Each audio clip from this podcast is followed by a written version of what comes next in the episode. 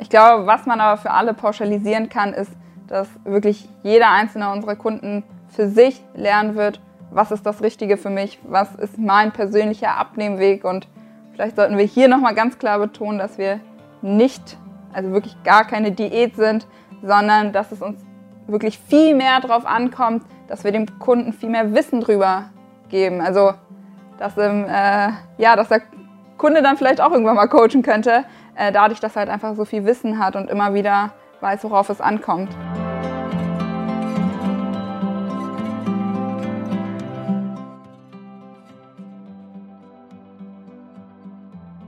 Hast du heute Morgen die Fragerunde von Jan gesehen?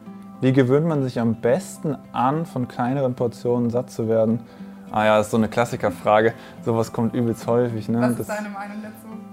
Naja, die Leute denken halt immer, dass sie einfach nur weniger essen müssen und immer und immer kleinere Portionen machen müssen, um abzunehmen, was ja im Prinzip totaler Quatsch ist. Also so die Rückmeldung im Coaching ist ja oftmals, dass die Leute anfangs die Portionen gar nicht aufessen, ähm, weil es halt einfach super wichtig ist, wie man den Inhalt der Ernährung gestaltet. ne? Es kommt ja nicht auf die bloße Masse an, ähm, sondern kommt eben ganz, ganz entscheidend auch, ja, um es stumpf zu sagen, darauf an, was auf dem Teller ist am Ende des Tages. Ja, es kommt nicht drauf an, wie viel man isst, sondern was man isst. Also von den richtigen Sachen kann man ja auch viel zu viel essen, wie man möchte. Ähm, das vergessen die Leute halt oftmals. Hier habe ich noch eine Frage. Was ist eigentlich dieses Mindset? Ich kann ja gerne schon mal darauf antworten. Ja. Also, ich glaube, viele unserer Kunden denken ja immer, das ist was ganz Esoterisches. Also, oder fragen mich dann oft, okay, und ihr schaltet dann einen Knopf in meinem Kopf um und alles ändert sich. Ähm, aber oft denken auch die Leute, dass es bei ihnen eher am Mindset scheitert, obwohl, ja, es, stimmt, ganz obwohl sie einfach ganz andere Baustellen haben. Ja, ja. Also, was ich immer sage, auch wenn es ums Thema Mindset geht, ähm, wollen wir eben wirklich so ein bisschen den Fokus schärfen. Ne? Was sind die Dinge, wo man sich wirklich darauf konzentrieren sollte? Weil am Ende des Tages ist es oftmals so, dass ähm, man eben ganz oft merkt, okay, die, die Kunden legen ja, Energie und auch Gedanken in Dinge, die unterm Strich gar keinen Unterschied machen. Ne? Wie zum Beispiel, ob du jetzt abends Kohlenhydrate isst oder eben nicht. Das ist eben so ein, so ein Volksglaube, der dich am Ende des Tages aber eben nicht zum Erfolg führen wird. Ja. Und naja, wenn dein Bauch knurrt, dann kann es ja auch nicht immer nur am Mindset liegen. Dein Bauch hat ja jetzt an sich so kein Mindset. Also meiner nicht. Ich habe hier noch mal eine ganz gute Frage, Marvin. Muss ich Sport machen? Ja, das fragen tatsächlich auch super viele Leute in den Beratungen. Also ich finde mal, man muss das super individuell betrachten, weil es ja eben so ist, dass Sport, anders als viele denken, das jetzt nicht die entscheidendste Stellschraube ist. ne? Das heißt, gerade für, für Leute, die eben fortgeschrittener sind in ihrer Abnahme und vielleicht nur noch so die letzten Schritte gemeinsam mit uns gehen, spielt es vielleicht eine größere Rolle als ja, Personen, die ganz am Anfang von ihrem Weg sind. Oder was meinst du? Ja, klar. Also man muss ja auch mal schauen, was das genaue Ziel ist. Wenn jetzt jemand sagt, ich möchte Muskelaufbau betreiben, dann sollte man da schon mit dem Krafttraining beginnen. Ähm, aber das ist ja ziemlich individuell. Wir haben auch einige Kunden, sehr, sehr viele sogar, die es ganz ohne Sport geschafft haben. Auf jeden Fall. Und hier einer meiner, ich würde sagen, Lieblingsfragen. Sind Haferflocken jetzt böse? Und danach kam noch die Frage, oder was ist denn überhaupt böse? Also ich finde, man sollte ja für sich selber sagen, was böse ist, beziehungsweise finde ich, ist es ja eher böse, dass man einfach da irgendwie mit Halbwissen äh, versucht irgendwie abzunehmen. Und das ist ja auch, worauf unser Coaching dann basiert, dass wir sagen, okay, wir erklären euch einfach mal ganz genau, was wichtig ist, worauf es ankommt. Ähm, wenn man eine Sache vom Logischen besser versteht, kann man es ja auch viel besser ähm, umsetzen. Auf jeden Fall. Also man muss ja ehrlich sagen, es gibt kein Lebensmittel, mit dem jetzt so eine Abnahme steht oder fällt. Ne? Ja. Es wird niemals so sein, dass man sagt, du musst Lebensmittel A essen, dann wirst du super abnehmen, aber B darfst du auf keinen Fall, weil das behindert alles. Sondern Ja. man schaut halt, okay, was kann ein einzelnes Lebensmittel für den Körper tun, was ist drin und wenn man da einmal durchgestiegen ist, sage ich mal, dann ähm, ja, hat man es für immer in der Hand. Das stimmt.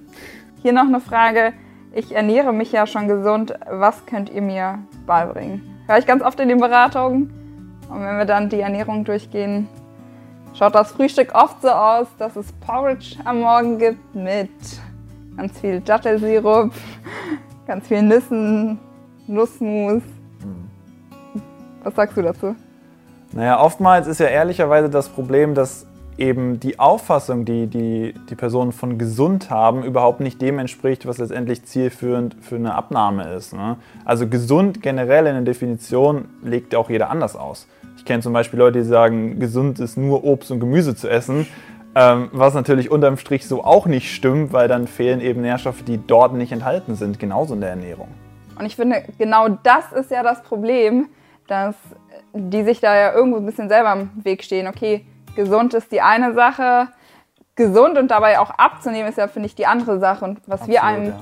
beibringen können, ist, ja, worauf achte ich bei der Abnahme, wie nehme ich gesund ab und wie halte ich denn auch mein Gewicht dann gesund? Also Abnahme ist ja die eine Sache, Erhaltung ist dann ja die andere Sache und ich würde einfach mal behaupten, dass wir dann so viel Verständnis auch mit aufbauen, dass man auch mal sich ungesund ernähren kann, ein, zwei Tage, ohne dass es einen jetzt komplett aus der Bahn wirft ähm, oder man irgendeinen Jojo-Effekt wieder bekommt.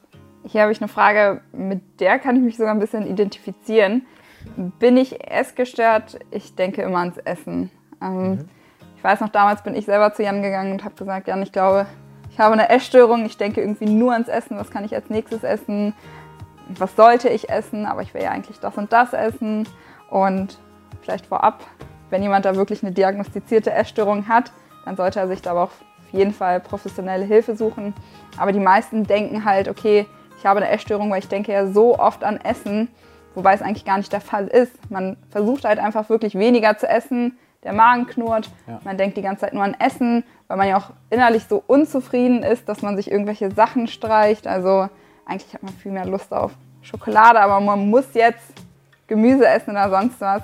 Und das ist halt auch mit der Fehler. Ne? Also während meiner Abnahme oder nach meiner Abma Abnahme habe ich ja viel, viel weniger über Essen nachgedacht, beziehungsweise hat es einen dann überhaupt nicht mehr getriggert. Oftmals ist es ja gerade auch dieser lange Leidensweg, den die Leute schon hinter sich haben, ne? dass sie eben Dutzende Sachen ausprobiert haben und immer wieder das gleiche Gefühl hatten, es passt nicht zu mir, ich habe Hunger, mein Körper schreit nach irgendwas. Und ähm, es ist eben einfach so, dass oftmals da Mangel Ernährung und auch fehlende Nährstoffe eine Rolle spielen. Und ähm, wenn wir ehrlich sind, ist am Ende des Tages so, dass wir ja, 99,9 Prozent der Leute eben helfen können und die dann relativ schnell auch feststellen, dass es eben doch keine Essstörung ist. Hier einer der Klassiker würde ich sagen, was genau macht ihr denn dann jetzt im Coaching? Und ich glaube, da kann man ja jetzt ganz klar sagen, man kann gar nicht pauschalisieren, was wir machen, was wir nicht machen, weil es halt bei jeder Person komplett individuell ist. Ich sage immer gerne, man kann ja jetzt keine Hausfrau mit äh, drei kleinen Kindern mit einer Person vergleichen, die jetzt vielleicht gar keine Kinder hat und wo die größte Schwierigkeit das ist, dass sie ständig auf Reisen ist. Ähm, deswegen habe ich da eigentlich gar keine klare Antwort zu. Ja, absolut. Das sind ja so viele Faktoren, die da eine Rolle spielen, wie die Lebensumstände, die zeitliche Verfügbarkeit. Zum Beispiel auch, ist man in einer Partnerschaft oder nicht. Das sind ja alles Dinge, die so eine Zusammenarbeit beeinflussen. Und ähm, ja, deswegen schauen die Coaches natürlich ganz, ganz einzeln auch, ähm, wie ist der Weg, den wir individuell mit derjenigen Person gehen können. Ich glaube, was man aber für alle pauschalisieren kann, ist, dass wirklich jeder einzelne unserer Kunden für sich lernen wird, was ist das Richtige für mich, was ist mein persönlicher Abnehmweg und vielleicht sollten wir hier nochmal ganz klar betonen, dass wir nicht, also wirklich gar keine Diät sind, sondern dass es uns wirklich viel mehr darauf ankommt, dass wir dem Kunden viel mehr Wissen drüber geben. Also, dass, im, äh, ja, dass der Kunde dann vielleicht auch irgendwann mal coachen könnte, äh, dadurch, dass er halt einfach so viel Wissen hat und immer wieder weiß, worauf es ankommt. Ja, vielen Dank an dich, Marvin, für die nette Fragerunde. Sehr gerne. Und wenn du herausfinden möchtest, wie dein persönlicher Abnehmweg bei uns ausschaut, dann lade ich dich jetzt ganz herzlich dazu ein, dich auf ein kostenloses Erstgespräch einzutragen. Und dann bist du entweder mit meinem Kollegen Marvin oder mit mir in der Beratung und wir schauen uns deine Situation einmal ganz genau an.